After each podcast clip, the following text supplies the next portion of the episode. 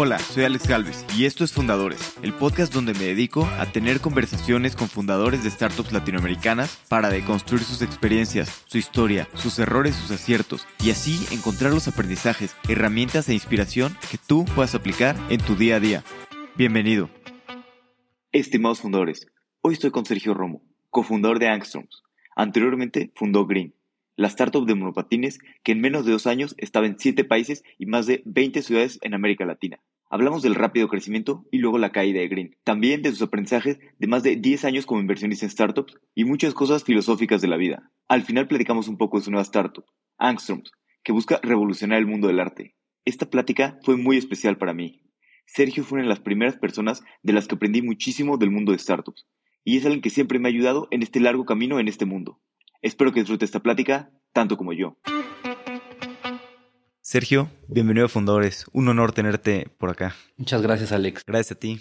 Oye, tú ya llevas bastantes años pues, construyendo ¿no? el mundo de startups, tecnología, y me gustaría entender un poquito pues, cómo llegaste a todo esto y sobre todo un poco de tu primera startup, Mi Orden. ¿Cómo fue la historia y cómo pues, te acabaste sumando y, y qué pasó? La historia fue que yo creo que Gracias a un libro, yo estudié Derecho y estaba trabajando de pasante en un despacho de abogados y tenía como estas ganas de emprender. Mi abuelo siempre fue como emprendedor, ¿no? Más tradicional. Mi papá con su práctica independiente, ¿no? De, odontología. Y como que para mí era natural yo tener algo para mí. Y había un libro de Gary Vaynerchuk, no me acuerdo cómo se apellida. Gary V que se llamaba Crush It, fue de sus primeros libros, cuando él empezó a hacer todo este contenido de vino en sus inicios. Con eso creo que fue con lo que se volvió famoso. Entonces me leí varias estrategias y justamente primero empecé en un club de vino en línea, que fue lo que me ayudó a como aprender a pues, hacer una página y estar, ¿no? Mientras trabajaba como que tenía estas ideas de probar cosas. Pero lo de, lo de mi orden, que era una plataforma para pedir comida en línea, vino más porque yo me tomé como que no sabía qué hacer con mi vida, sabía que no quería estar en el despacho. Y me tomé un sabático. Y allá, digo, estamos hablando de 2009, 2010. Ya se podía pedir comida en línea. Y yo mi ritual diario en, en el despacho, como a las 12 del día, antes de la comida, era revisar una carpeta que tenía la secretaria de mi jefe. Tenía una carpeta con puros flyers de restaurantes. Y diario tocaba, como yo comía allá, diario tocaba ver qué pedir, ¿no? Entonces agarraba la carpeta y, ver los flyers a ver qué se me antojaba. Entonces cuando vi el modelo en, en España, se me hizo que era revolucionario y que iba a ser el mayor hit del mundo en México, ¿no? Que sí ha sido un buen hit, pero se tardó unos años más, ¿no? Entonces, volviendo a México, conocimos a Eduardo Musali, que estaba emprendiendo esto, lo había empezado con tres amigos que eventualmente se salieron, ¿no? Tenían capital muy limitado para el negocio y se lo gastaron casi todo en el desarrollo de la plataforma. Los amigos se salen y nosotros le ofrecimos, pues, ¿no? Invertir capital, lo que fuera necesario de mes a mes, como sostener las operaciones y trabajar juntos.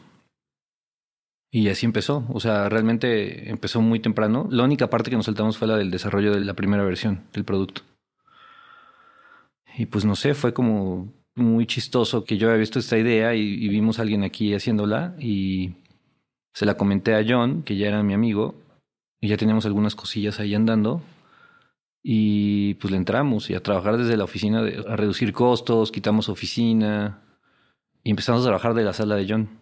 ¿Y cómo fue un poquito pues, todo este viaje en mi orden? Porque pues, era un ecosistema muy distinto al de ahorita, ¿no? no había nada y también empezaron pues todo el mundo, ¿no? Parece fácil cuando empiezas una empresa y te enfrentas, puta, pues mil problemas, todo es un problema, ¿no? Y luego, pues bastante rápido, más o menos, bueno, en, un par de años los compraron. ¿Qué te quedas como de este viaje que fueron los mayores aprendizajes? Primero la importancia de tú controlar el software, ¿no? Esa fue, que ahorita es como evidente, pero en su momento no era tan evidente. Había muchos dev shops que te hacían tu plataforma y, y uh, se volvió un momento en el que cambiar la letra era no sé, era caro, ¿no? Cualquier cambiecito que pedías te lo cobraban. Entonces esa fue una, una lección importante en su momento, que no era tan evidente, que parece una lección muy boba, pero antes no era tan evidente. Y digo, toda la parte de producto tenía unas implicaciones de, de poder alcanzar eficiencias en el negocio, Y nunca, en realidad, hasta ya al final, cuando realmente creció el negocio, que sí necesitábamos capital, pues otra de las cosas que aprendes es que entre más vendes, más pierdes dinero cuando tienes malos unit economics. ¿No? Claro. Y ahí sí se volvió difícil levantar dinero. O sea, y realmente nosotros mantuvimos la operación casi un año y medio. Intentamos levantar dinero y fue muy rápido, muy evidente que no. Estamos hablando de 2011. No había nadie, ¿no? Había, sí había fondos de private equity, pero esos que te querían comprar el 70% del negocio y, y, ¿no? O sea, era, era otro, otro modelo. Y así fue. Y luego un poquito ahí fue su primer comprobado del emprendimiento. Y luego cómo fue, tuvieron este pequeño exit y estaban viendo en qué emprender y luego mejor decidieron pues empezar a invertir, ¿no? Y cómo fue este camino de pasar de ser emprendedor a mejor decidir invertir. Pues lo que pasa es que vendimos la empresa, nos quedamos un tiempo operando y después no estábamos tan de acuerdo en cómo se estaba gestionando el negocio y al final decidimos, un poco forzado, pero sí, sí preferimos salir, ¿no? Y pues no sé, yo tenía 28 años y tenía ganas de seguir emprendiendo, pero no sabían qué y entonces como que lo natural, digo, empezaba a sonar, en aquel entonces en México empezaban a salir iniciativas como 500 Startups, que antes se llamaba Mexican VC, YC, ¿no? Leí el libro de Hackers and Founders de Paul Graham en su momento, los, los ensayos. Y sí, el modelo YC parecía lo más natural a seguir. Y una de las cosas que en los primeros ensayos de Paul Graham era que, ¿qué pasaba si le dabas 15 mil dólares a tres founders, ¿no? programadores, y los dejabas construir algo? Y un poco nosotros con la ingenuidad y quizás arrogancia en aquel momento de pensar que como habíamos hecho un desarrollo de producto, operarlo y al final venderlo, pensamos que, que íbamos a poder repetir la fórmula cada vez, ¿no?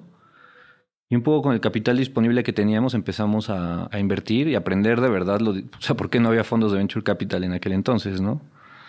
Intentamos levantar un fondo y no pudimos. Y además hicimos inversiones malísimas en su momento. Todo tipo de aprendizajes. Sí, como todos empezando. Sí, malas, que te das cuenta que el, dinero lo están usando para otras cosas, ¿no? Y, luego no tenían forma de cómo salirte de ahí. Y ya, pero así fue, o sea, fue muy natural. Como nosotros no habíamos podido, ¿no? Y vimos lo que estaba haciendo Mexican VC. Había otra iniciativa que se llamaba Venture Institute, que después se convirtió en OLVP. Pero antes ellos se llamaban Venture Institute. Era un modelo de aceleradora.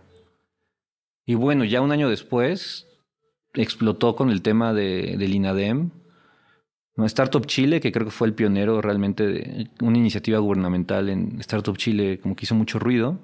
También estaba NXTP, que también fue de los primeros, quizás antes que 500. Lo que pasa es que estaban muy clavados en el cono sur, en Argentina y Chile, y empezaron a coquetear con Brasil. Entonces 2013 fue un año de viajar y conocer otras iniciativas, te digo, Startup Chile. Empezó el boom de, también muy, muy empujado por los chavos de Mexican VC, de los Startup Weekends.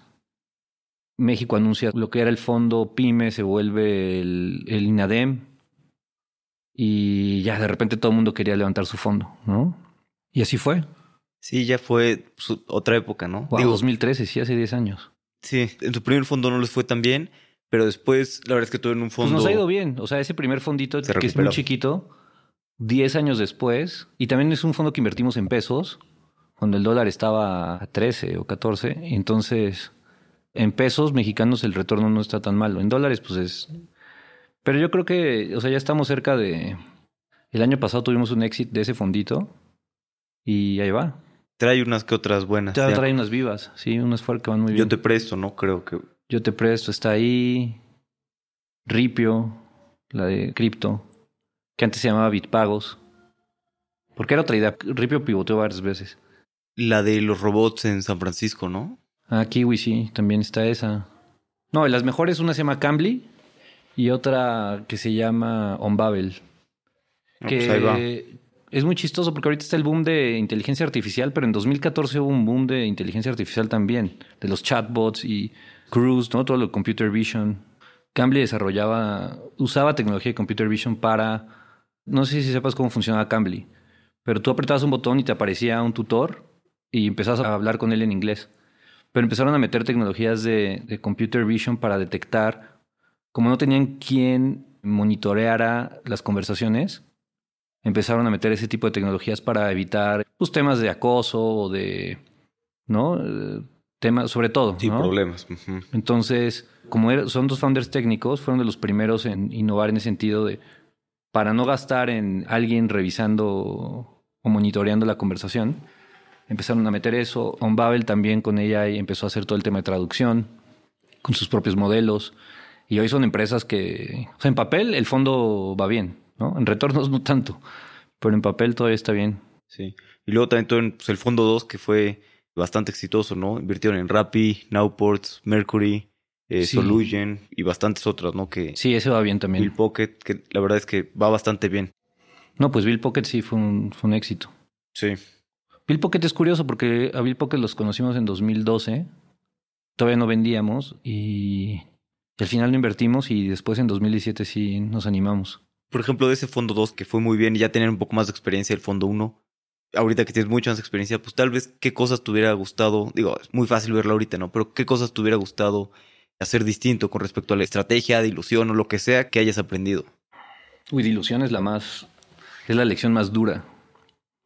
¿No? Porque en tu cabeza crees que tienes 10 millones de dólares y te das cuenta que vale 5.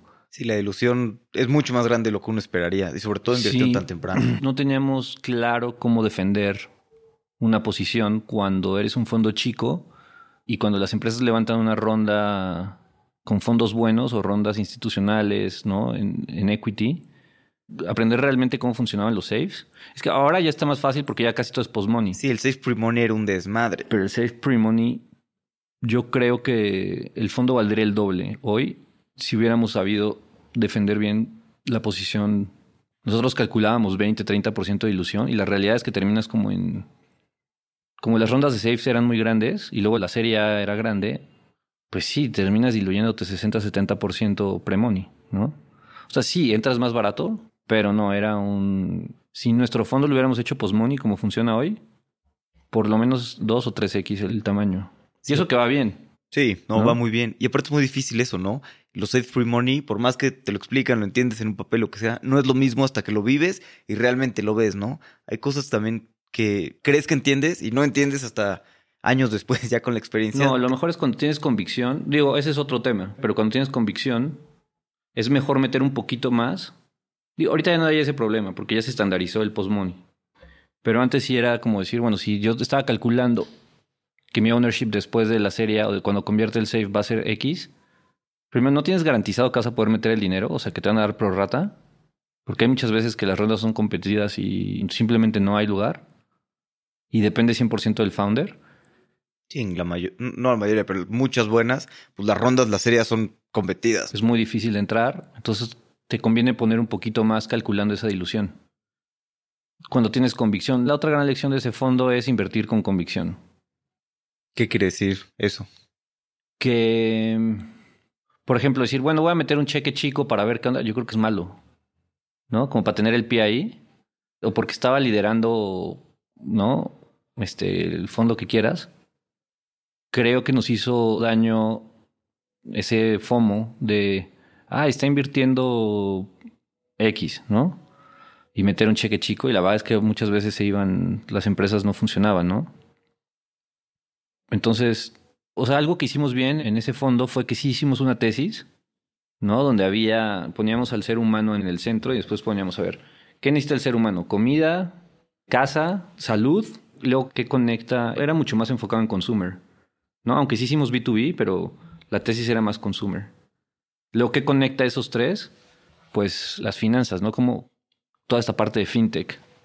Y en 2013, 2014 empezó un fondo que se llamaba Barif, que traen una tesis muy de fintech, ¿no? Y que creo que lo han hecho muy bien. Y pues vas ahí agarrando de las cosas buenas que ves en el mercado.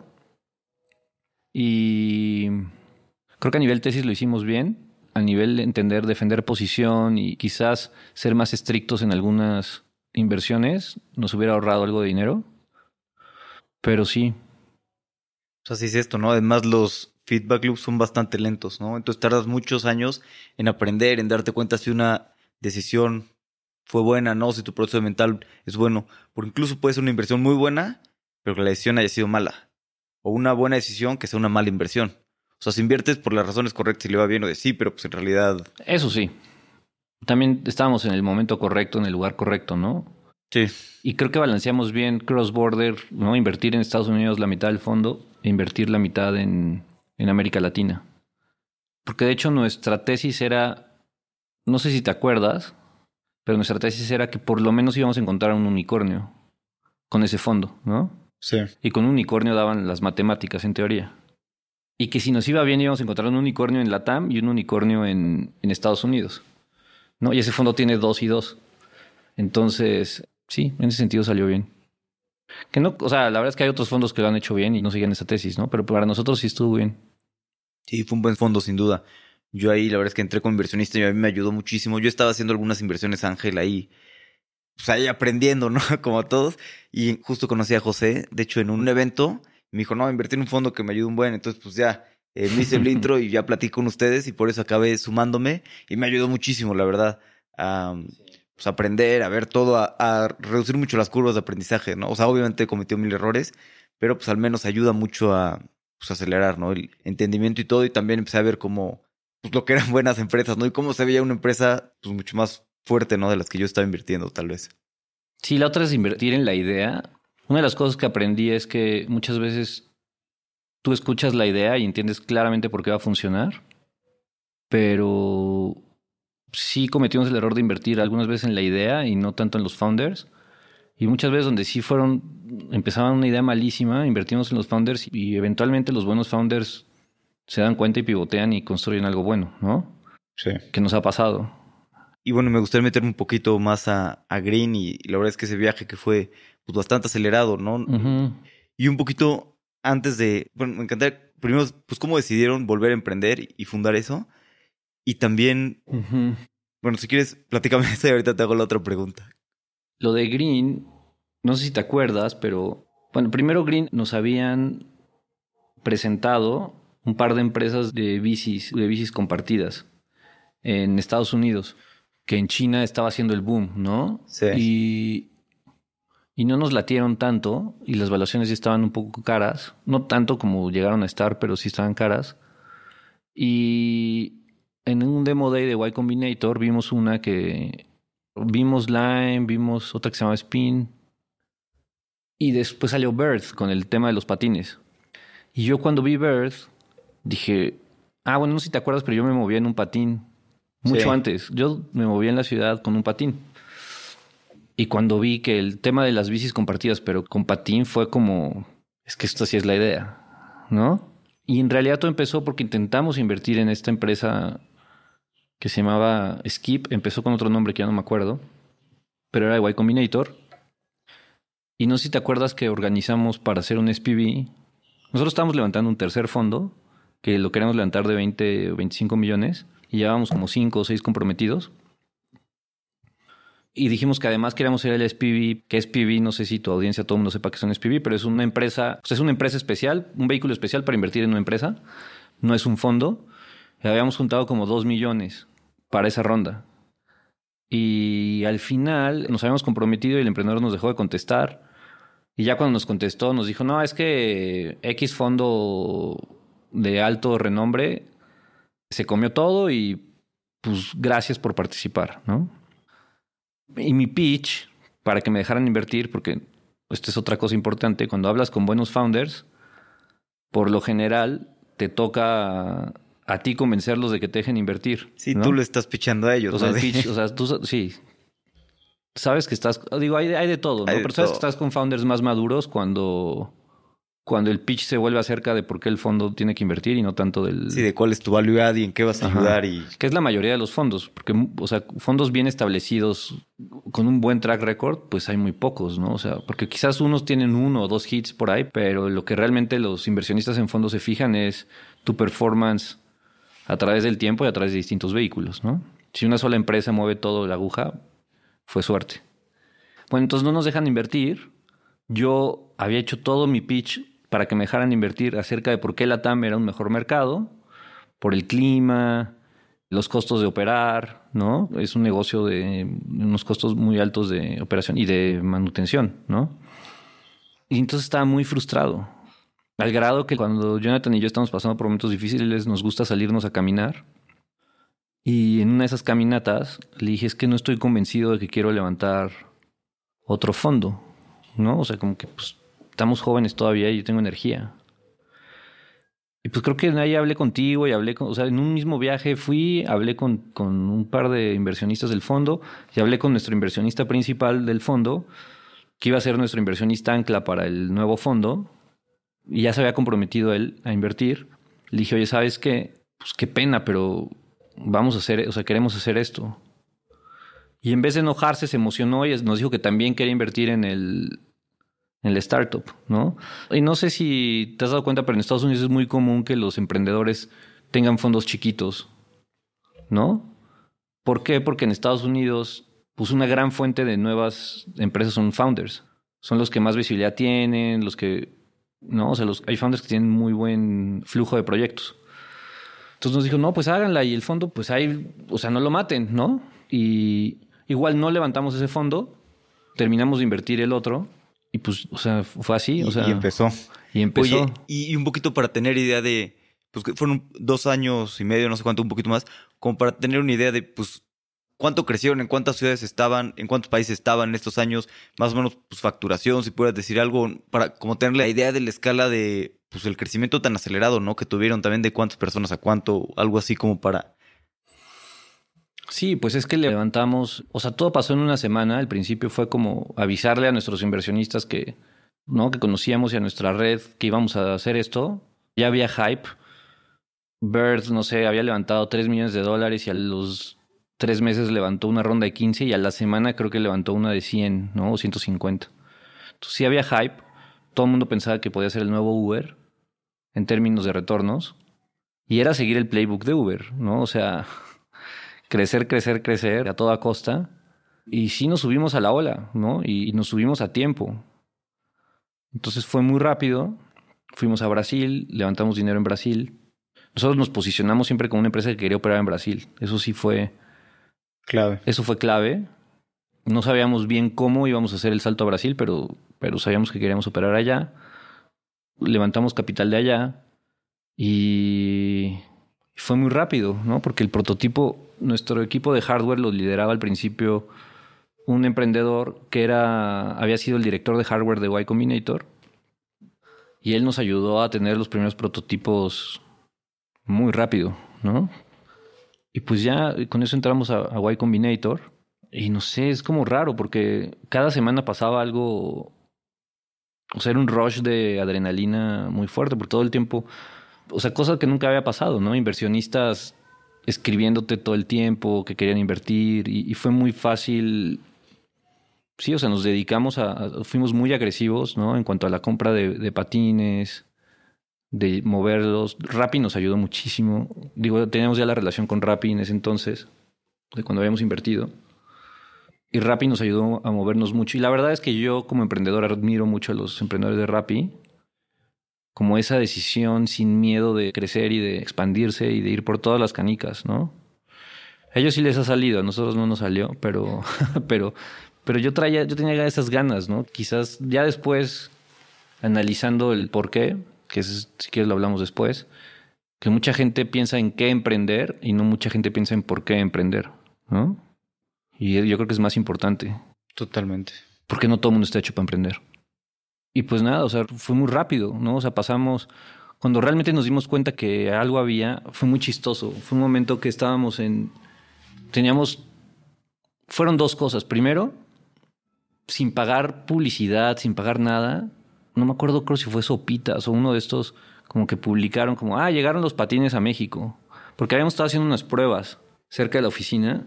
Sí. Y de repente hubo un día que salimos y había gente afuera de la oficina que quizás había bajado el app, que era de prueba, y veían que los patines estaban ahí, entonces iban a buscarlos.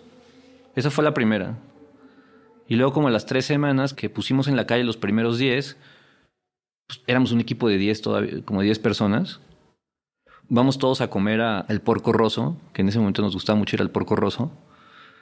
Y el CTO nos dice, oigan, ahorita vengo porque hay un error, no me aparece ningún patín como en el sistema, ¿no? Y todavía no teníamos como la diferenciación entre está siendo usado o no. Claro.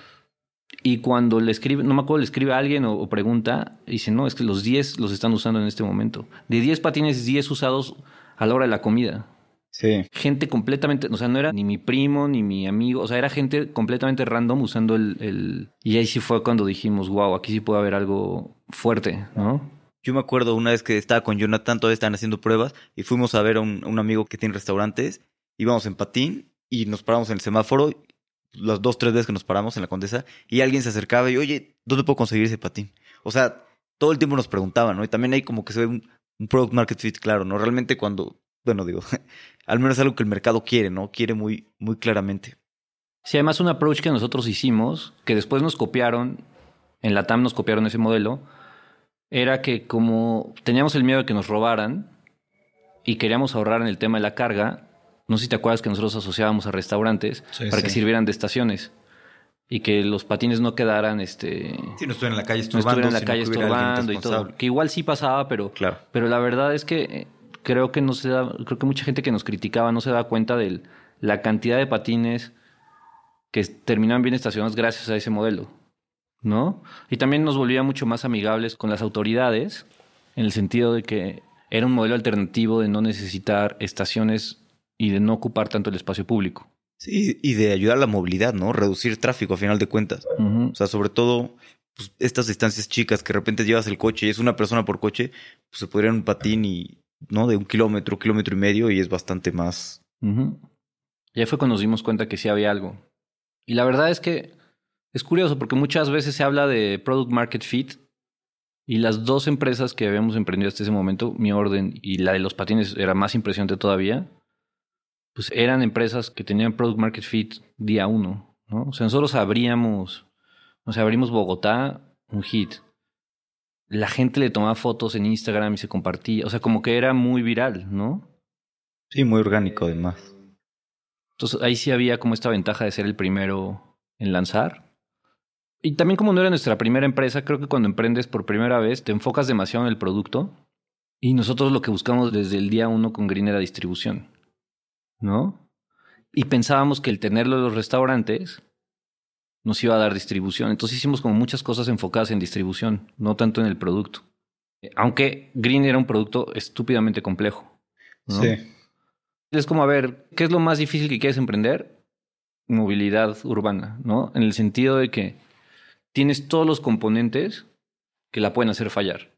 Hardware, toda la cadena de suministro en China, hardware, aduanas, relaciones gubernamentales, producto, escalar eso, o sea, llegó un momento en el que teníamos, no sé, 20, no más, 50 mil patines en línea, o sea, escala esos sistemas, ¿no? No es lo mismo que, o sea, no lo haces con cualquier framework de programación.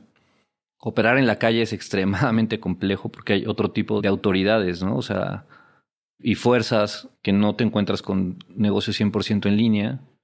Tienes los vecinos, la ciudadanía, las pandillas, ¿no? Entonces, sí, extremadamente complejo. Y después hacerlo rápido.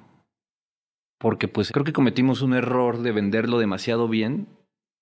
Levantamos mucho dinero muy rápido, muy temprano y también muy rápido empezamos a tener competencia. Y a mí me inspiraba mucho que Rappi siempre le compitió al tú por tú a, Uber, ¿no? Y realmente hablabas con los founders y nunca les daba miedo, o sea, nunca estaban como preocupados. Como que tenían muy claro su, su plan de ejecución. Y entonces nosotros, pues, tratando de emular esa confianza, uno de nuestros modelos de distribución era con Rappi, ¿no? Y dijimos, oye, ¿por qué no? Y Rappi ya está transicionando a esto de la super app y de que todo se iba a hacer por Rappi. Entonces era un match perfecto de... O sea, en realidad a nosotros no nos importaba que nuestra app fuera lo más importante, era un tema de cómo desbloquear. Y en esa cosa también innovamos, algo que nadie se acuerda, es que antes pues Lime y Bird usaban su propia app. Ahora ya puedes desbloquear el patín desde Uber, pero los que innovamos en ese sentido fuimos Rappi nosotros porque, porque fuimos los primeros en permitir que se pudieran desbloquear los patines desde Rappi cosillas así que muchas veces dicen, ah, estás copiando el modelo, pero es, es una lección de emprendimiento de cómo adaptarte cómo puedes mejorar todavía un producto que existe, aunque tú no hayas sido el de la idea original. Pero antes nadie, fuimos los primeros en permitir que se desbloqueara el patín desde otra app. Y nos dimos cuenta que eso era lo que, o sea, la app no era tan importante como si lo era para Rappi. ¿no? Para Rappi sí es muy importante que la gente todo el tiempo esté usando la app. Y para nosotros no tanto. Para nosotros era cuánto dinero ganamos por ride. ¿No? Era net revenue, no había. Y fue un hit, ¿no? O sea, de hecho, el 30% de los viajes siempre sucedió por Rappi, que es muchísimo. Y Colombia era el 80%. ¿no? O sea, cuando abrimos Colombia, casi nadie bajaba el app de Green. Casi todos los viajes se hacían por Rappi, como el 80%. Y, o sea, los primeros meses era el 95%. ¿no? Después fue, ya sabes, gente que no le gustaba Rappi, o pues ya bajaba el app de Green. Pero sí, Rappi nos ayudó mucho en eso. Nos ayudó a importar los patines en siete países distintos. O sea, usábamos sus oficinas. O sea, como que todo el costo de operar y expandirse sí fue, pues no sé, o sea, en seis meses estábamos en seis países. En seis meses están en seis países y ¿cuántas ciudades? Por lo menos diez ciudades. O sea, ¿cuántas ciudades fueron al final? Lo más que tuvimos fueron 23. En dos años fueron 23 ciudades, siete países, ¿no? También la escala de eso pues, impresionante. Yo me acuerdo cuando, cuando pasaron por YC, después fuimos a comer, bueno, a cenar un día, como habías dicho, no todo muy acelerado. Yo me acuerdo que acá de invertir, platicábamos, no sé qué, y de repente ya un par de meses después estaban pues en YC, de repente eran la empresa más hot, estaban levantando creo que 20 millones a una evaluación de, de 100, o sea... Sí. Fue una locura. Una locura, sí. Literal. Y también, puta, pues todo este crecimiento, todo esto también es responsabilidad, estrés, y pues es difícil, ¿no? De hacer, como dice, además es un modelo muy operativo, muy complicado. ¿Cómo fue para ti en la parte mental, personal, de repente todo este crecimiento, toda esta responsabilidad y, sí, ¿no? Que es pesado para cualquiera. Sí, creo que uno de los riesgos que pocas veces se habla del blitzscaling y escalar muy rápido, crecer muy rápido, es que es muy difícil que tú como founder crezcas y madures al mismo ritmo. Y la otra cosa es que, sobre todo si eres el CEO, la naturaleza de tu trabajo cambia completamente cuando tienes 10 personas, cuando tienes 20, cuando tienes 50, cuando tienes 100, cuando tienes 1000. Y yo no crecí al mismo, en mis management skills no maduré al mismo paso que creció la empresa. Entonces empieza a cometer errores, cometes errores, ¿no? Y estratégicos y, y además tú, nosotros vendíamos a los inversionistas que íbamos a ser la empresa número uno de la TAM y lo fuimos, ¿no? Pero no solo se trata de ser la empresa número uno de la TAM, se trata de, no de la TAM, o sea, de, de, movilidad en la TAM. Y sí nos volvimos la número uno, cuando todavía no había unicornios, cuando Rappi todavía no era unicornio y... Yo me acuerdo que estaba hablando con alguien de 500 y estábamos diciendo quién iba a ser el primer unicornio de México. Y estábamos viendo si, si, tal vez Green, si tal vez otros, porque pues, iban acelerados en la carrera y, y, sobre todo me acuerdo mucho que era tal vez el primero de México. Y no sé si te acuerdas, en, realidad sí lo íbamos a hacer, porque cuando nos ofrecieron la evaluación de, de arriba de un billón, y Jonathan y yo dijimos, güey, es una tontería. Digo, estábamos a 20x en revenue, se nos hacía una tontería. Y de hecho, no tomamos esa evaluación como para poder crecer un poco más sano. No sé si te acuerdes. Ah, no, no sabía. Sí, nos habían ofrecido creo 1.2. No, 1.2 era como 50x revenue. Ya no me acuerdo bien de los números, pero... Sí, una locura. Pero era una locura, pero igual 20x revenue, no, 25x revenue tampoco. O sea, para lo que pasó en 2021, que empresa levantando a 200, 300x revenue, parecíamos lo más historia de niños, ¿no? ¿Por qué llegamos a esto? Estábamos hablando un poco de también el crecimiento como CEO, ¿no? Que a veces no crece al mismo ritmo que la empresa. Ah, sí, total. Creo que a nivel estrategia, a nivel ejecución, no muy ayudado por John, porque eso es algo bueno que hemos tenido, o sea que somos buenos socios, llevamos 13 años juntos. Eso ayudó a la carga de trabajo y emocional, pero sí, sí hice mal trabajo, ¿no? En el sentido de te desvelas, comes mal, estás viajando todo el tiempo, descuidas tus relaciones personales, tienes mucha presión y los fondos, yo recuerdo muy poca gente preguntándome cómo estaba yo, o sea, mucha gente no le importa, ¿no? Eres una, eres una ficha, eres una ficha más como founder. Sí los hay quienes decir genuinamente se interesan, pero hay otros que no se invirtieron y jamás volvimos a hablar con ellos, aunque hubiéramos mandado reportes. Y sí es un camino bastante solo, ¿no? La verdad. Y sí fue muy estresante, porque no había un día que no hubiera un incendio que apagar. Y, sí, la verdad es que yo creo que a ese nivel, o sea, una vez que levantas la serie A, que ya se vuelve realmente, o sea, ya tienes ¿no? la carga emocional, reputacional de construir, emprender es un, es un deporte de alto rendimiento, o sea, nivel Cristiano Ronaldo, nivel, ¿sabes? O sea, es, un, es una disciplina y una, pues también desde el amor propio, pero una disciplina que tienes que estar bien dormido, tienes que estar bien descansado, la calidad de decisiones que tomas están muy influenciadas por eso, ¿no? Aprender a detectar el miedo, ese es un, eso es algo muy impresionante, que lo veo con muchos founders, ¿eh? Que no te domine el miedo, no tomar decisiones por miedo. ¿Cómo qué? O sea, ¿hay algún ejemplo ahorita que te venga a la mente de esto de... Pues primero el quedarte sin dinero. Claro. ¿No? Es uno de los miedos principales, porque sabes que estás perdiendo dinero. Y luego por el miedo a quedarte sin dinero, tratas de tomar atajos, estrategias para crecer más rápido, para incrementar revenue. Pero pues sí, el problema es que todo se vuelve proporcional. O sea, entre más creces, si estabas perdiendo un dólar por viaje, pero solo tenías 100 viajes, pues perdías 100 dólares al día. Si tienes 10 mil, pues no. Entonces todo se vuelve extremadamente más complejo. Pero sí, a esos niveles de unicornios y de... pues es que se volvió muy fácil ser unicornio, pero ¿cuántos empresarios en México no hay que las empresas valen uno o dos, ¿no? Y tienen como una disciplina que se tardaron 20 años en o más en llegar ahí, ¿no? Empresas familiares. Y de repente aquí cualquier persona, ¿no? Ya levantando valuaciones de cientos de millones de dólares, ¿no? Y pues no tienes esa madurez. Sí, y también a veces te dejas engañar, ¿no? Por las valuaciones muy altas, pero en realidad pues está pagando potencial, no, no porque levantes a un cap de 20, 10, no vale 20 millones tu empresa. No, y luego el founder, y luego lo peor cuando los fondos, en sus ganas de querer entrar a una empresa o de incrementar su porcentaje accionario, pues ofrecen secondaries, ¿no? O sea, a los founders vender y entonces de repente ya el founder ya es millonario, ¿no? Y entonces también, y el problema es que ser millonario te distrae, ¿no? Te empiezan a invitar a pendejadas de millonarios y a eventos de, ¿no? Y no, no estás ahí todavía. Quizás sí ya tienes algo de liquidez, pero no estás ahí todavía, ¿no? Entonces te empieza a distraer en otras cosas y no en lo importante. Siendo lo importante, lo, más importante, tu salud quizás, ¿no? Tu salud física y mental. Sí. Pero creo que cuando no, has, cuando no vienes de ahí o no estás bien coachado, es fácil caer en eso.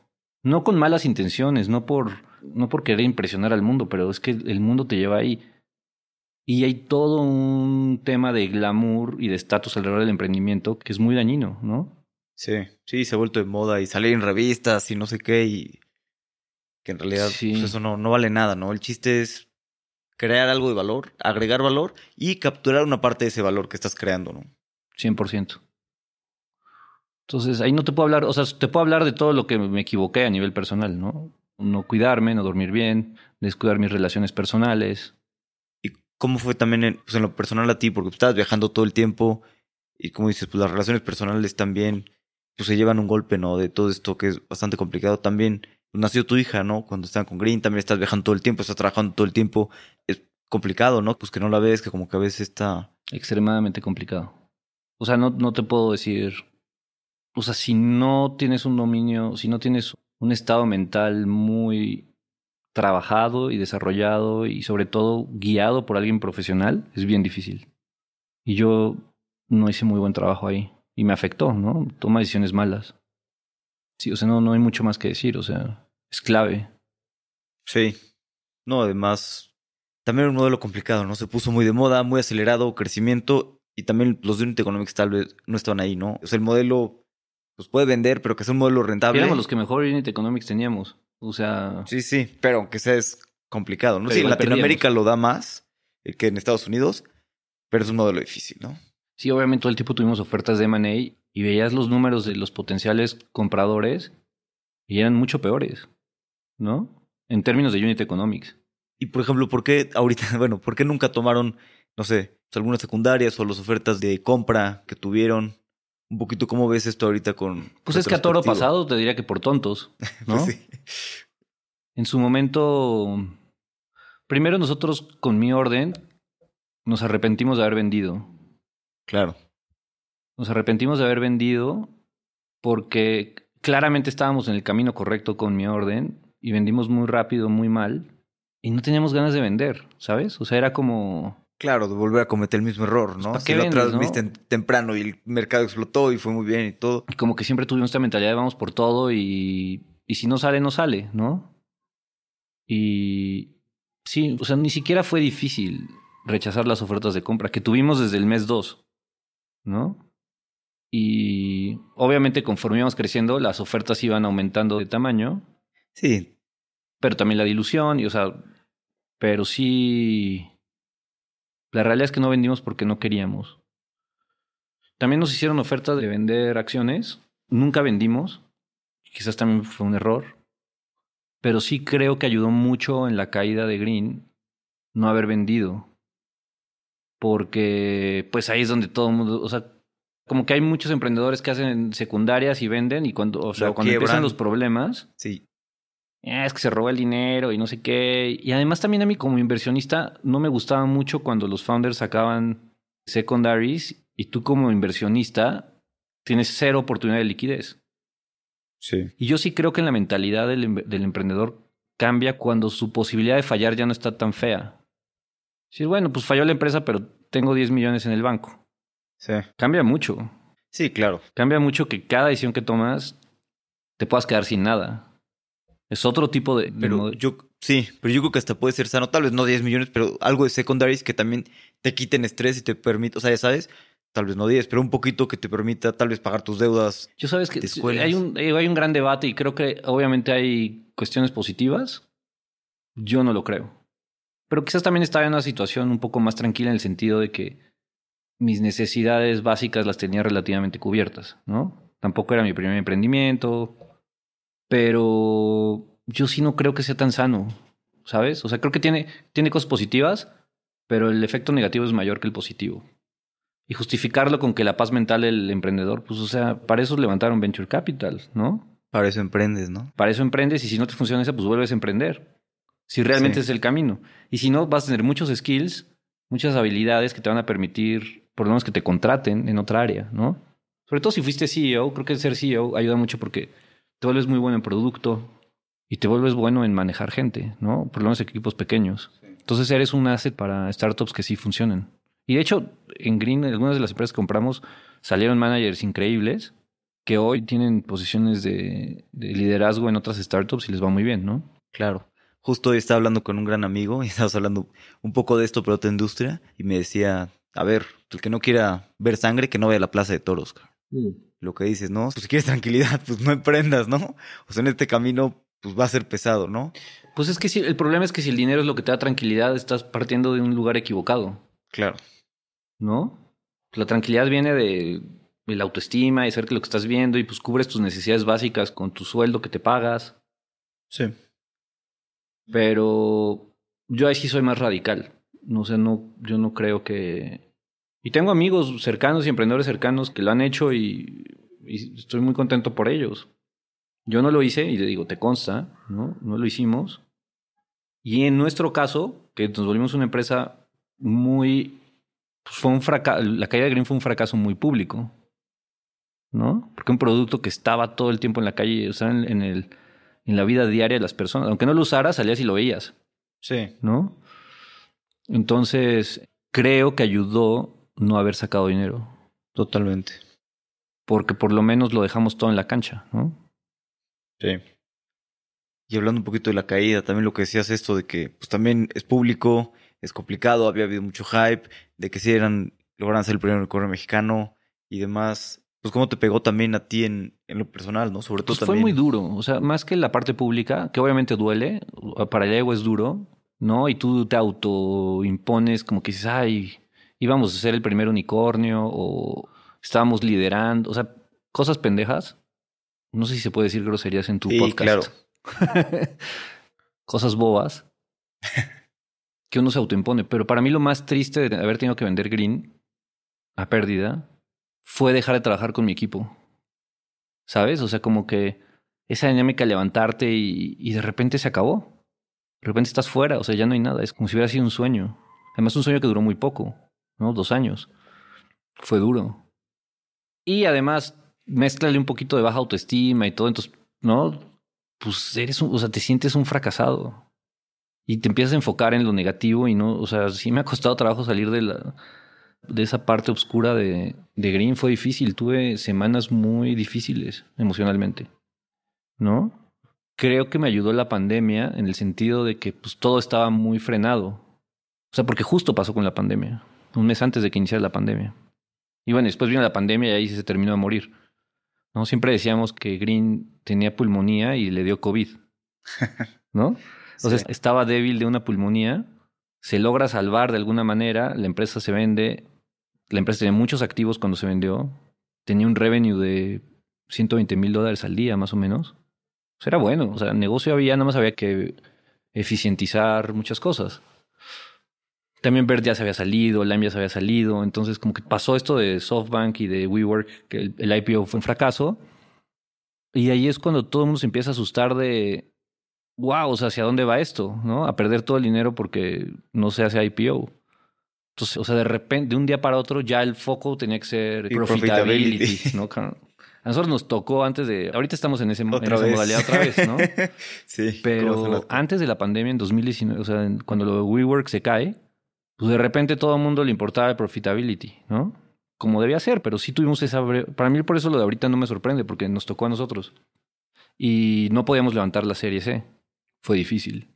Y... Sí, la caída fue muy dura.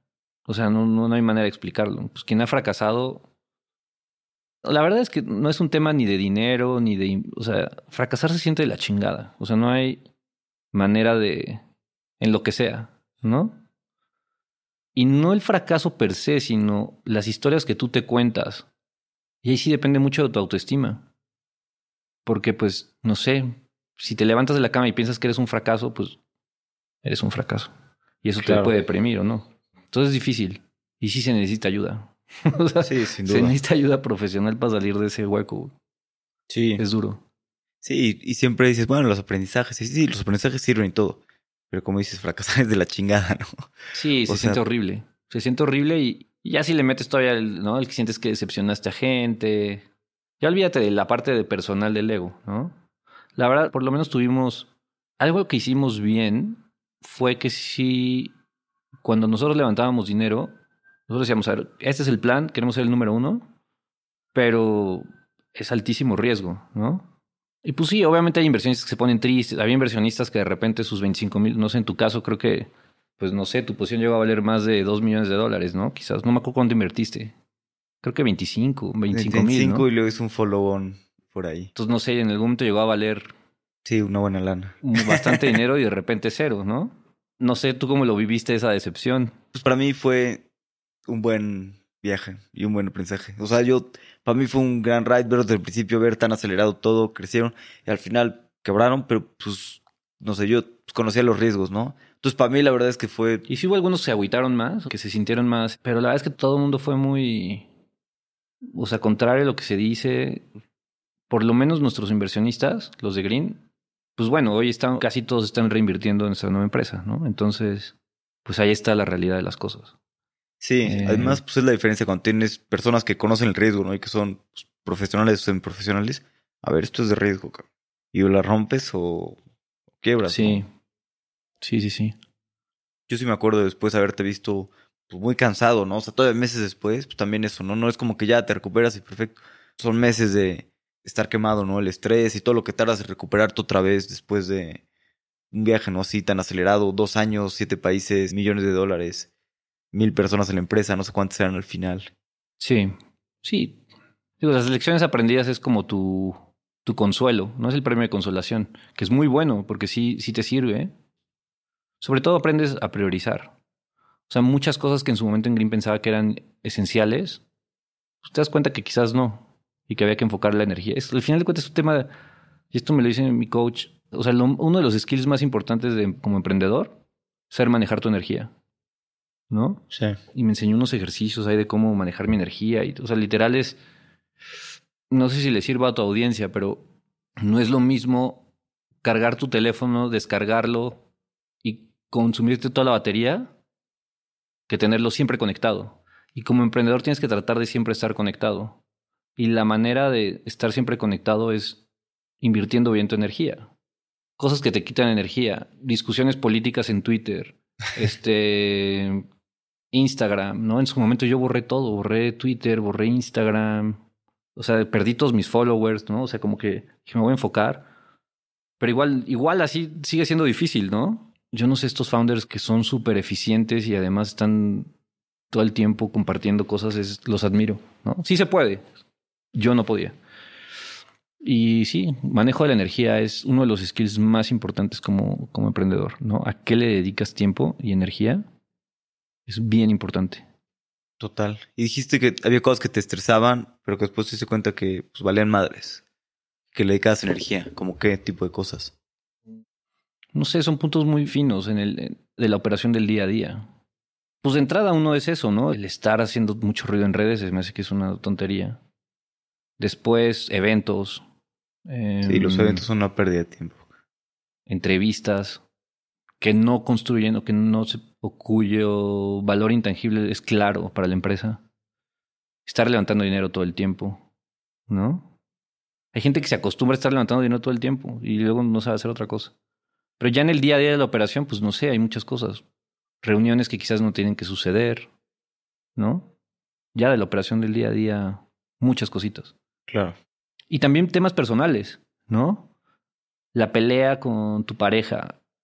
La, sí, o sea, es una ejecución nivel Dios en todos los sentidos, ¿no? O sea, que tienes que, que hacer para más... Por eso es tan difícil emprender. Porque sí se necesita mucha, mucha sabiduría de cómo manejar tu tiempo, tu energía y, y saber qué vale la pena y qué no. El problema es que muchas veces no sabes hasta que das cuenta de eso no vale la pena. Me comentabas también de algo importante, ¿no? Que tal vez no vemos mucho, que todos buscan como una idea y una industria y que, sino más bien el por qué, ¿no? El qué, pues por qué emprender y, y que, sí, por qué emprender. Ahorita, pues después de la experiencia de, de ya varios emprendimientos, que ahora lo, lo ves mucho más con filosofía. Y bueno, también has invertido en, en, cientos de founders, ¿no? Entonces también pues, has visto muchos founders de cerca. ¿Qué has aprendido como de esto de, pues, de realmente las razones de, de por qué emprender o, pues de entrada creo que el que dice quiero emprender, creo que está empezando con el pie equivocado. Porque no se trata de querer emprender. Se trata de querer resolver un problema específico en una industria específica. Por consecuencia estás emprendiendo, pero no es, o sea, ¿qué es emprender? O sea, ¿qué idea tienes de emprender? Lo que has leído, las historias de éxito y de dinero, lo de los fracasos. No hay gente que es experta en emprendimiento y nunca ha emprendido nada. ¿No? O, la teoría del emprendimiento. Pues creo que tienes que tener un, tienes que tener un interés genuino en resolver un problema específico. Y por accidente termina siendo emprendedor. Por ejemplo, el tema de la comida, de mi orden, sí era un tema que, o sea, dices, a ver, ¿cuánta gente hay en las oficinas todo el día revisando carpetas de flyers, de, ¿no? Y no sé si te has fijado, pero siempre mis emprendimientos han sido problemas que yo tenía. ¿No? Que vas a decir problemas banales, pero pues sí, pues sí, o sea, hay un, ¿no? Hay una demanda de delivery, ¿no? Movilidad, ¿no? El pasar horas y horas en el tráfico y también, ¿no? La contaminación, qué mundo le dejas a tus hijos, ¿no? O sea, como que han sido productos que yo uso y que me gustan, ¿no? O cosas que entiendo de, primera mano, ¿no? No estoy tratando de resolver cáncer o, ¿no? Ojalá no, ¿no? Toco madera, ojalá no me toque tener que resolverlo y si me toca, pues pues quizás va a ser otro emprendimiento. Pero sí, temas de salud. Hay gente que muchas veces emprende por la oportunidad de negocio y no necesariamente por, por un entendimiento de primera mano del problema. Que creo que se puede. Yo no creo que hay reglas. Y hay gente que es muy buena emprendiendo en algo que no le apasiona, que es una súper oportunidad. Creo que es un poquito más difícil, ¿no? Sí. Pero hay gente que es muy buena, que siempre fueron buenos estudiantes, que siempre sabían seguir instrucciones y son muy disciplinados y muy estructurados en su operación, ¿no? Eso yo creo que lo, o sea, no sé si por ejemplo un founder de una tarjeta de crédito para el resto del país que estudió en Stanford haya tenido de primera mano un problema de inclusión financiera, ¿no? o sea, definitivamente no. Pero lo hacen muy bien, ¿no? Sí, sin duda. Y en tu caso particular, me mencionabas que tu abuelo había tenido su negocio, luego tu papá también. Con, pues mi abuelo era de negocios tradicionales, ¿no? Claro. Construir un edificio en una zona más marginada de la ciudad, y cobrar rentas chiquitas, ¿no? Y- o poner un restaurante más popular o prestar, ¿no? prestar dinero a altas tasas. Digo, la historia de mi abuelo es difícil, ¿no? Se quedó huérfano a los cinco años y se rascó como pudo y, y construyó algo, ¿no? Mi papá desde su práctica médica, que pues también es medio emprendedor, pero pues no, no es un tema escalable, es un tema más, es otro tipo de aproximación al tema de emprendimiento. Y pues esas eran mis referencias, ¿no? Sí, pero hace rato mencionaste algo que, como esas ganas de emprender, de que como que le querías comprobar algo a alguien. Mencionaste como tu deseo profundo de qué sientes que te había llevado. Es que ahí sí ya se vuelve bien complejo, Pues sí. ¿no? O sea, pero esto ya viene rascándole de, ya de horas y horas de terapia. En mi caso, no sé si es el de otros emprendedores, creo que sí, de algunos. En mi caso, pues buscar este reconocimiento familiar que quizás no tenía o no tuve, ¿no? De querer demostrar que valgo, ¿no? Empezando por mi familia, ¿no? Y de querer construir algo enorme para ver si así, no sé, o sea, viene de un vacío y de unas heridas muy profundas desde niño. Y creo que es una de las razones por las cuales no vendimos secondaries. O sea, a mí realmente, a mí no me importa tanto el dinero, ¿sabes? En el sentido de querer yo tener mucho dinero. Como que tenía más, tengo mucho más vacío de reconocimiento y de ser admirado. Eso me movía más. Y creo que fue una de las cosas que me pegó en la caída. Claro. Y mira que perdí mucho dinero, ¿no? O sea, y, y en papel todavía más, ¿no? Pero en- a nivel personal, sí, el decir, puta, no sé si voy a volver a tener un shot tan cercano de, de llegar a la cúspide, ¿no? Pendejadas. o sea, igual. Sí, que to- todos, pues todos tenemos, ¿no? Sí, Ese- pero necesidad. bueno, pues, o sea, imagínate qué, qué oscuro, o sea, qué lugar tan oscuro puede venir las ganas de emprender, ¿no? Y creo que como inversionista son las cosas que, digo, ya pasándote del otro lado, son de las cosas que uno tiene que entender cuando invierte en alguien. Porque son esos puntos finos los que realmente te ayudan a darte cuenta si, si vale la pena invertir o no. Ahora, si yo reconozco a alguien con esta sed de reconocimiento, quizás es una muy buena inversión porque lo va a dejar todo en la cancha, pero va a necesitar mucha suerte también. Sí, pero todos ¿No? van a necesitar suerte, ¿no? Esta es lo que es difícil de construir algo tan grande, que tienes que ejecutar bien el mercado bien y además tener suerte, ¿no? O sea, no solamente no está todo en tu control. Sí. Yo sí creo que hay una correlación entre la gente que está muy activa en medios, más de lo normal, de lo que necesita su empresa, está correlacionado con esa necesidad de sobresalir. ¿No? Y es curioso porque yo no, yo no era tanto de salir en medios. De hecho, rechazaba muchas. Pero quizás era porque era la- en la primera seguro hubiera, me lo hubiera pasado en revistas y en, si hubiera habido la oportunidad, ¿no? Sí. Pero a veces es inevitable, a veces te toca hablar. Sí, a veces depende de lo que necesite la empresa, ¿no? Sí, a veces sí. Y bueno, pues justo ahorita están, estás volviendo a emprender, tomas tu tiempo, descanso. Y también, ¿sabes qué? Yo creo que también la madurez de, pues, de ver el tiempo, ¿no? Que estamos aquí en la vida. La verdad es que el tiempo es muy poco y a veces pensamos en eso, ¿no? Pues, ¿qué es lo que quiero pasar mi tiempo haciendo, ¿no? Construir. Y como que tal vez la primera vez que emprendes, pues te puedes animar ahí por una idea, lo que sea, ¿no? Pero ya a medida que creces, pues te lo tomas con mucho más seriedad, ¿no? ¿Qué es lo que quieres? ¿En qué industria quieres estar y qué es lo que quieres hacer, ¿no? ¿A ¿Qué le quieres dedicar? Pues el poco tiempo Sí. que tenemos en esa tierra. Mira, no, no, no me he puesto de acuerdo con mi socio de que vamos a hablar del tema, pero puedo hablar de. No. Estamos emprendiendo algo en la industria del arte. No son NFTs. no es cripto. De hecho, está mucho más relacionado de lo que hemos venido haciendo con el fondo. ¿No? A mí ya siempre nos han gustado los assets alternativos. El arte es uno de ellos. Estamos emprendiendo ahí.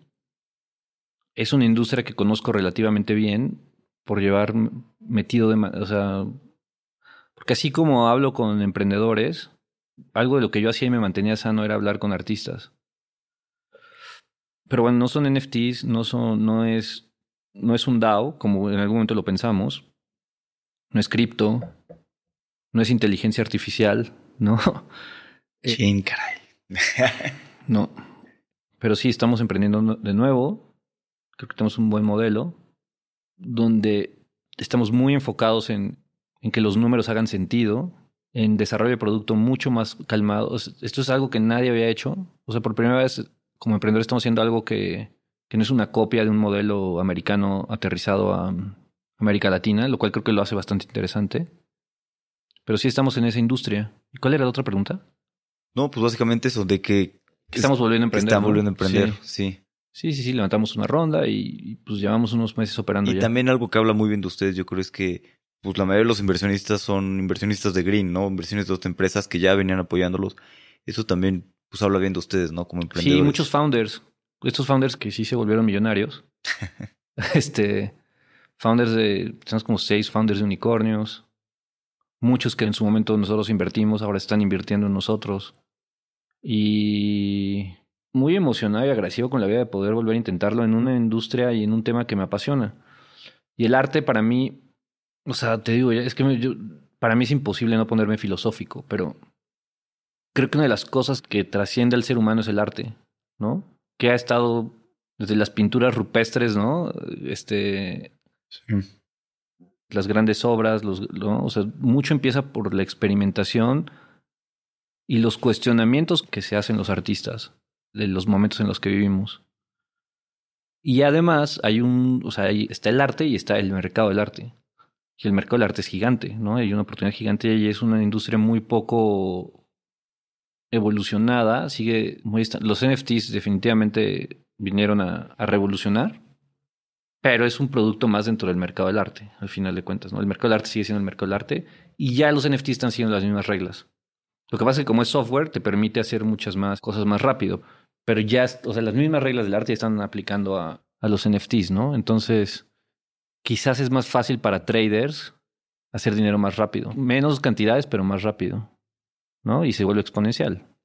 Que lo hay en el mundo del arte de esas figuras, ¿no? Los que se llaman flippers. Y los hay en todos lados. Entonces, pues, ¿por qué el arte? A mí, en algún momento de mi parte oscura, ¿no? Pensé que me iba a morir. Me quería morir. Con la caída de Green, sí, hubo un momento en que ya, no, no quiero, o sea, no quiero, che, güey, débil, ¿no? O sea, no, no quiero vivir esto. Y hay, por ejemplo. Esta humillación pública, ¿no? Y. ¿Qué tan oscuro, o sea, dijiste que te querías morir y bueno, fue complicado. Fueron, fueron semanas oscuras que, por suerte... Todos que por suerte no duró mucho, ni se volvió algo... No se desarrolló una enfermedad que sí realmente me llevara a una decisión de ese estilo. Y ya era más drama y yo creo que, ¿no? También, a veces el ego necesita esos golpes. Totalmente. A veces necesitas un golpe duro para darte cuenta que... Pero también te das cuenta de que tienes muy poco tiempo en este planeta y como que muchas veces damos por hecho que vamos a estar aquí toda la vida y, la realidad es que no.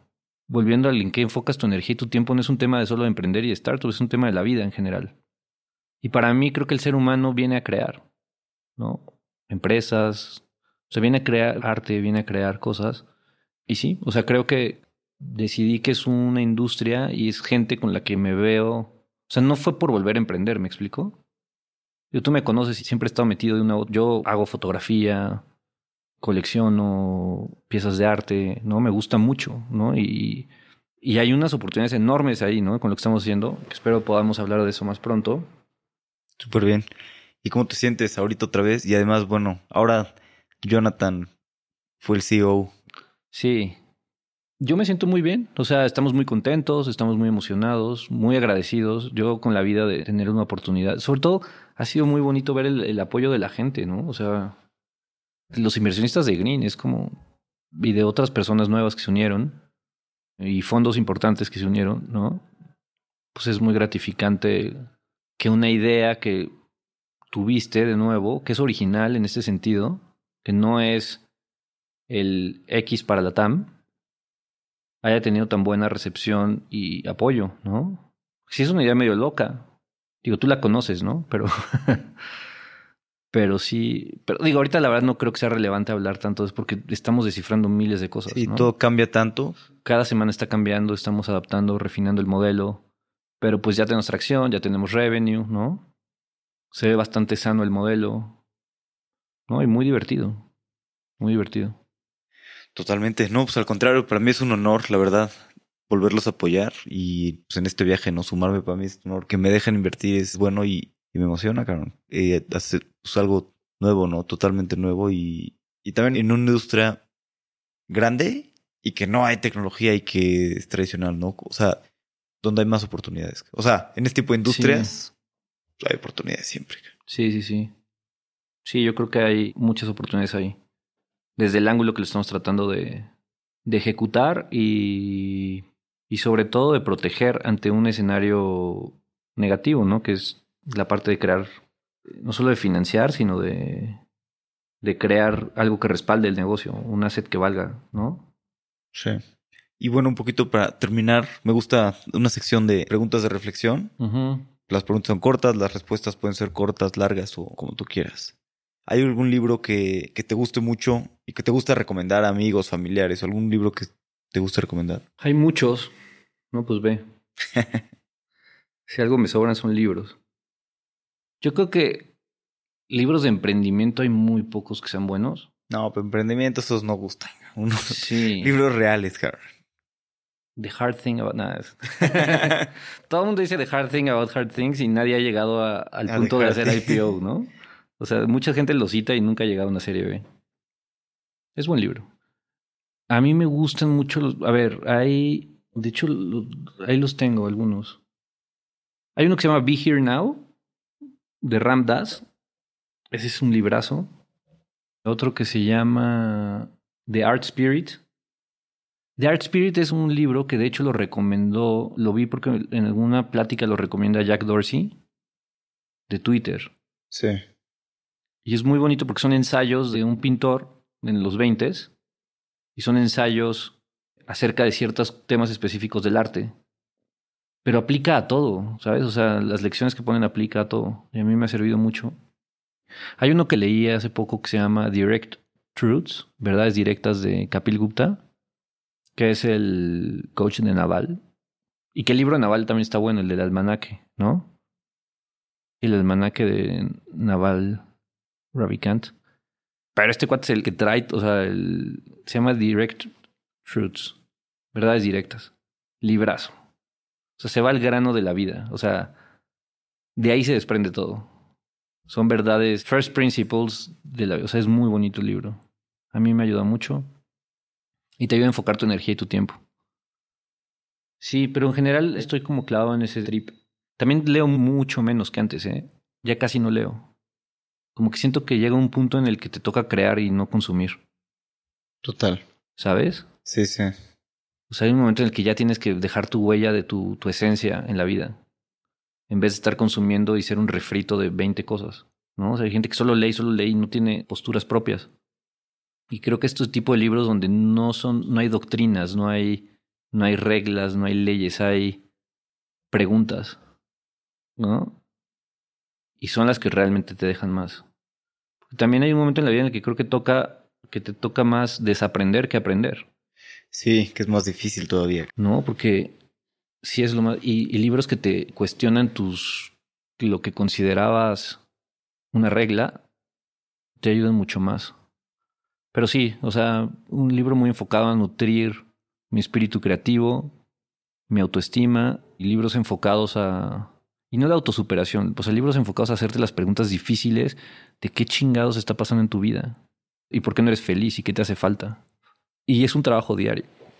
No, pero libros enfocados en eso son mis favoritos, los que te mencioné. Pues supongo que esos son, si no me acordaría. Los que más me vienen a la mente. ¿Qué, qué creencia has cambiado en los últimos cinco años que ha mejorado drásticamente tu vida? Ay, ya me tomo otro traguito de esto. la creencia de que lo que me preocupa hoy es relevante. De lo que me quita el sueño. Sí. O sea, la creencia que. Puta, es que sí me voy a poner muy filosófico. Sí, probablemente lo que te preocupa hoy en 10 años vale madres. O en 5. Sí. 100% la creencia de mi propia imagen, la creencia de, que, de, que, de mi ego, de muchas cosas, ¿sabes? O sea, como que me voy a morir y nadie se va a acordar. Quizás alguien construya sobre lo que construí, pero llega alguien más y, Hay una frase de un libro de Osho, que no es de mis libros favoritos, pero hay una cosa que me gustaba mucho. Y que era un... Eh, o sea, no me acuerdo exactamente cómo iba, pero... Pero era una persona tratando de llegar a la cima para poner su nombre en la cima y no se sube, pone su nombre, se baja y cuando alguien más subía, ese nombre ya no estaba. Porque alguien más llegó y lo borró y puso el suyo. Sí. No me acuerdo exactamente las palabras, pero es una, es una. Todo el tiempo estamos tratando de llegar a esta cima en lo que hagas, ¿no? No todos. Las personas, o sea, los que dejan de jugar el juego realmente, el que lo saben dejar de jugar, creo que son los más este, iluminados, ¿no? Yo no, yo estoy muy lejos. Pues difícil, sí. Sigo atrapado en este juego de la vida que yo no decidí jugar, ¿no? Me metieron, me aventaron al mundo a jugarlo y no sé cómo salirme todavía. Pero sí, o sea, esa creencia de que lo que hoy me quita el sueño importa. La realidad que no, o, sea, o ¿sabes qué? Creer que hay un mañana. Esa es otra. Son profundas, ¿eh? Pero ya estoy, ya estoy en ese trip, o sea, ya, ya me quedé ahí. Y a mucha gente le da hueva y la verdad es que tiene razón. Si te da hueva, es porque es de hueva. Si esas preguntas te importan, es porque estás en otra fase de tu vida. Pero creer que hay un mañana donde. O sea, esta película, el título de Tomorrow Never Comes es real, porque siempre es mañana. No hay mucha gente dice, no, sí, pero tienes que trabajar para que mañana realmente puedas disfrutar. Y sí, tienen razón. Pero toda la vida sacrificar algo hoy para la promesa de mañana, en algún momento no se cumple. Y tenerlo claro, es difícil jugar el juego de la vida viviendo así. Hay gente que lo sabe vivir así. Yo estoy aprendiendo, porque es como he decidido que quiero vivir mi vida, el resto de mi vida. Yo creo que no es para todos, ¿no? Pero sí, todo el tiempo estar sacrificando el hoy por la promesa del mañana es una de las creencias que, que he cambiado. Sí. ¿Tienes algún consejo que te hayan dado que te haya servido mucho? No creo en los consejos, güey. Ya. Cada quien habla desde su postura, desde su contexto único. Sí. No. No me atrevo. ¿Y si pudieras dejarle de todo lo que has vivido y tan filosófico que te has vuelto, si le pudieras dejar dos aprendizajes a tu hija, ¿qué aprendizajes te gustaría transmitir? Mi, mi obra, mis creaciones hablaran por mí mismas. Por eso pinto y por eso tomo fotos y por eso dibujo, porque le estoy hablando a mi hija, pero no le estoy indoctrinando. ¿Sabes? Sí. No le estoy metiendo ideas o reglas o conceptos. Hago mis fotos, hago mis pinturas, mis empresas. Eso es lo único que dejo. O sea, no. Que ella lo interprete mi blog, ¿no? Que, que no tengo tan. que hace, hace rato que no escribo. Mi Twitter, ¿no? mi pelea con los trolls. la verdad, o sea, para mí es una tontería, pero por ejemplo eso de los trolls para mí es pues, que no se deje trolear, ¿no? Y que ella controle siempre la narrativa de su vida y que no deje que nadie más la controle. Es una lección. O sea, por eso lo hice. Realmente a mí me importa poco. Eh, sí, no me acuerdo quién decía que mi, mi vida es mi, mi testamento, ¿no? Como alguien, algún ente superior alguna vez dijo como que, o mi trabajo es mi legado. Por eso creo que es tan importante crear y hay que impulsar la creatividad y la creación. Totalmente. ¿No? No, no tengo nada que dejarle a mi hija más que, pues digo, mi, mi presencia, que se sienta escuchada, que se sienta amada y que sea ella, ¿no? Ella sabe más que yo, güey, la neta. Ella sabe más que yo. Ya me puse emocional, güey. Sí, que sea ella y que se ame y, y estoy tratando de mostrarle que eso hago ahora, ¿no? Sí, no, la neta es que yo quién soy para enseñarle. O sea, ella ya sabe a qué viene y lo que le gusta y lo que quiere, ¿no? Sí. Solo me toca cuidarla de un mundo bello, pero también cruel. Y sí, las acciones, güey. Las acciones son lo que más. Pues, ¿Qué hace? Eso es lo que le puedo mostrar. Aprendo más yo de ella que, que ella de mí, yo creo. La neta. Sergio, pues muchas gracias por tu tiempo, la verdad, y muchas gracias también por por abrirte conmigo, por platicar y ah, también por estos años, ¿no? Que, que íbamos ya de, de, amistad, por los aprendizajes y pues, por construir juntos, ¿no? Cosas mejores también. Gracias a ti, Alex, por tu confianza y tu amistad, que ha sido muy valiosa en tiempos difíciles, ¿eh? Igualmente, gracias. Gracias. Definitivamente fue un episodio muy especial para mí. Y además, Sergio me regaló el dominio de fundadores.com Así que espero próximamente estar estrenando nuevo dominio y nueva página. Hasta la próxima.